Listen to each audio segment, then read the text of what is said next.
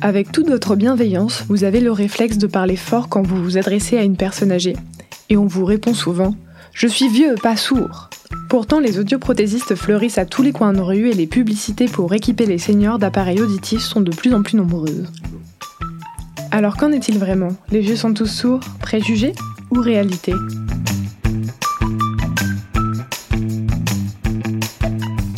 Écoutez Culture G, votre dose de culture gérontologique pour comprendre les vieux. Ce podcast vous est proposé par Sociogérontologie, en partenariat avec Domitis.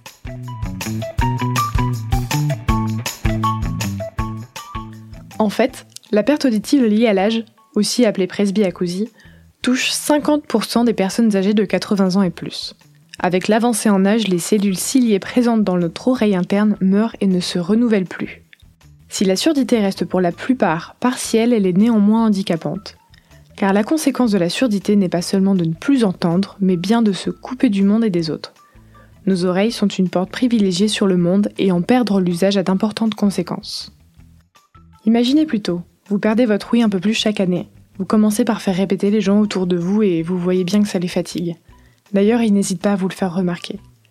Les conversations avec des bruits de fond sont pires encore. Vous essayez de suivre, mais vous n'arrivez à saisir que quelques mots par-ci par-là. Pourquoi est-ce si bruyant autour de vous? Cela en devient même insupportable et vous préférez ne plus participer à la conversation comme vous aviez l'habitude de faire auparavant. On vous appelle? Vous n'entendez pas. Alors on vient vous voir en vous disant un peu agressivement que ça fait dix minutes qu'on crie votre nom. Vous commencez à avoir l'habitude. Votre entourage vous reproche souvent de ne pas écouter ce qu'ils disent. Mais s'ils ne parlaient pas si doucement aussi, ça serait plus simple. Vous savez que c'est parce que vous entendez mal, mais vous préférez ne pas vous en occuper. Le téléphone devient une épreuve, les commerçants aussi. Vous sortez moins de manière à éviter les situations d'interaction sociale qui vous mettraient en difficulté. Une personne qui entend peu ou n'entend plus se coupe du monde. Elle s'isole et se replie sur elle parce qu'elle ne peut plus communiquer avec les autres. Certaines développent des stratégies d'adaptation, comme lire sur les lèvres. Mais avec l'arrivée du Covid-19 et le port des masques, cette solution est vite tombée à l'eau. La perte d'audition due à l'âge est la troisième maladie chronique la plus courante chez les personnes âgées. Et même s'il s'agit d'une conséquence normale du vieillissement, elle peut être à l'origine de la perte d'autonomie, de chute et d'isolement social. La surdité est aussi une cause d'entrée en dépression. En 2020, des chercheurs sous la direction de Blake Lawrence ont analysé les résultats de 35 études sur le sujet soit les données de plus de 147 000 personnes. Le résultat est sans appel, que la perte d'audition augmente fortement et de façon significative les risques de dépression. Quand on sait que la dépression touche environ 15% des personnes âgées, avec elle aussi d'importantes conséquences, il est temps de s'attaquer sérieusement au problème. Il faut prévenir au plus tôt la perte d'audition, Grâce à un diagnostic anticipé, il est possible de couper l'herbe sous le pied de la dépression et stopper les premiers symptômes avant qu'ils ne s'installent.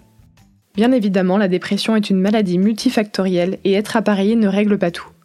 Bien que pour certains cela soit véritablement une renaissance.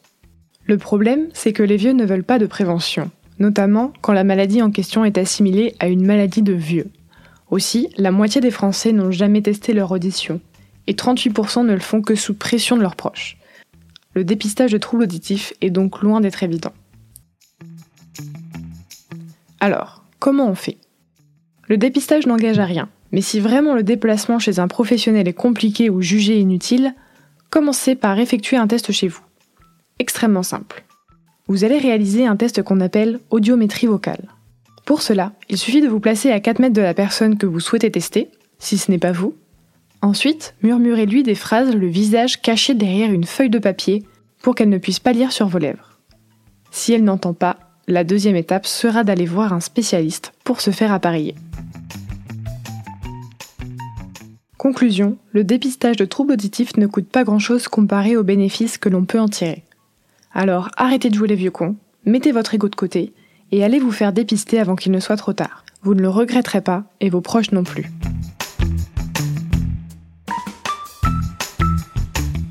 Retrouvez les sources utilisées dans ce podcast en description et je vous dis à la semaine prochaine pour un nouvel épisode de Culture G.